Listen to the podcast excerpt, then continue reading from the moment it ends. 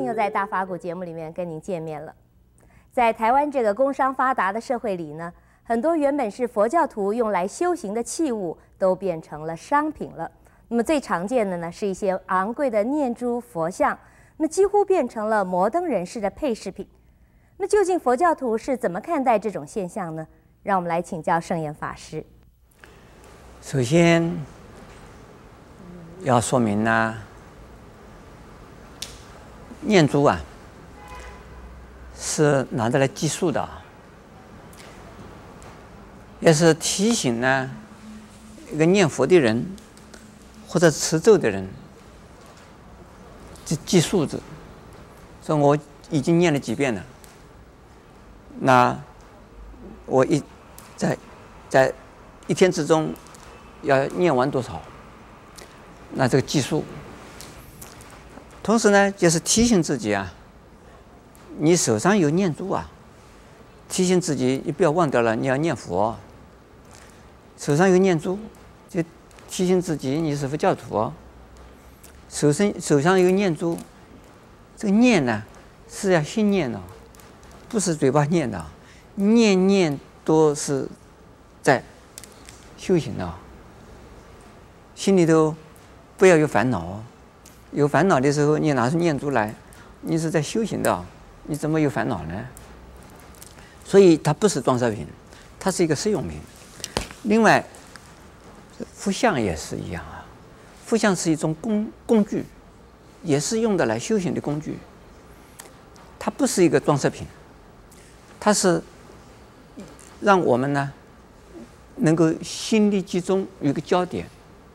如果我们拜佛的时候呢，佛这个面前有一种佛像，那我们的心的焦点呢，就在以那个佛像啊作为一个集中心力集中啊，我们对三宝的佛佛的菩萨的一种敬意。如果前面什么也没有，也可以拜了，没有问题啊。但是呢。实际上觉得闪闪的，不知道拜什么。有一种佛像在那边，心呢就比较凝凝聚呀。这也是个工具。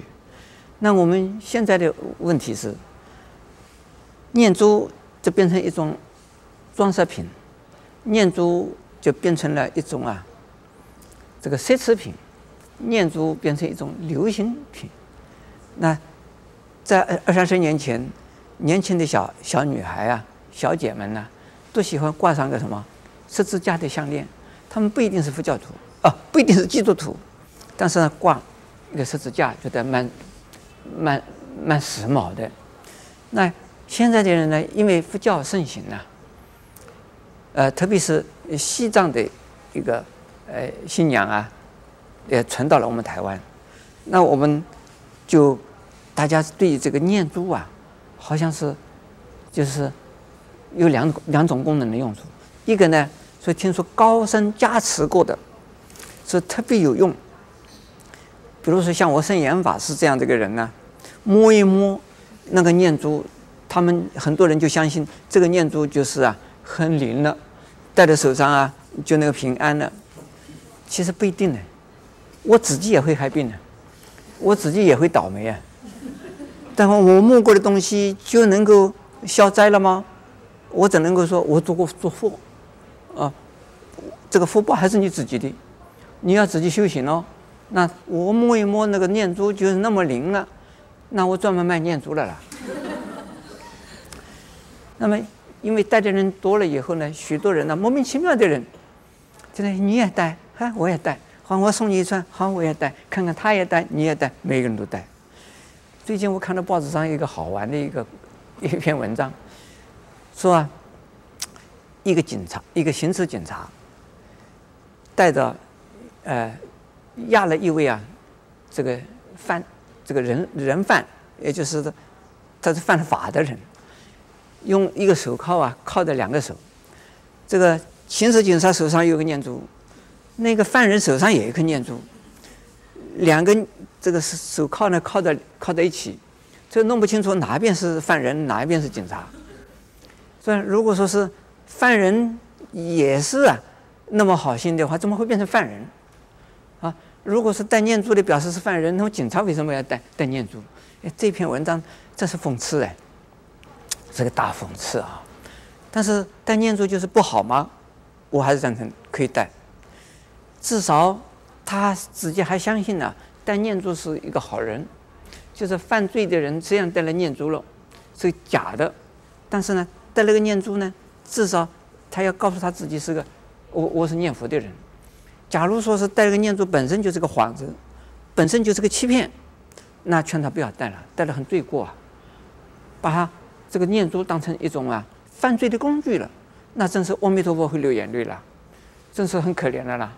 你戴了个念珠就骗骗人家，让人家相信你是一个学佛的人，是个好心人，其实你是披的什么羊皮的一只什么狼，那这是羊就很可怜的啊，那使得我们佛教徒啊也蒙羞了，所以是我劝那些犯罪的人。最好呢，有忏悔心的时候你再挂上去，没有忏悔心，你还要想犯案的，最好不要戴了。那么另外这个佛像啊，现在很多的地方佛像把它当成什么？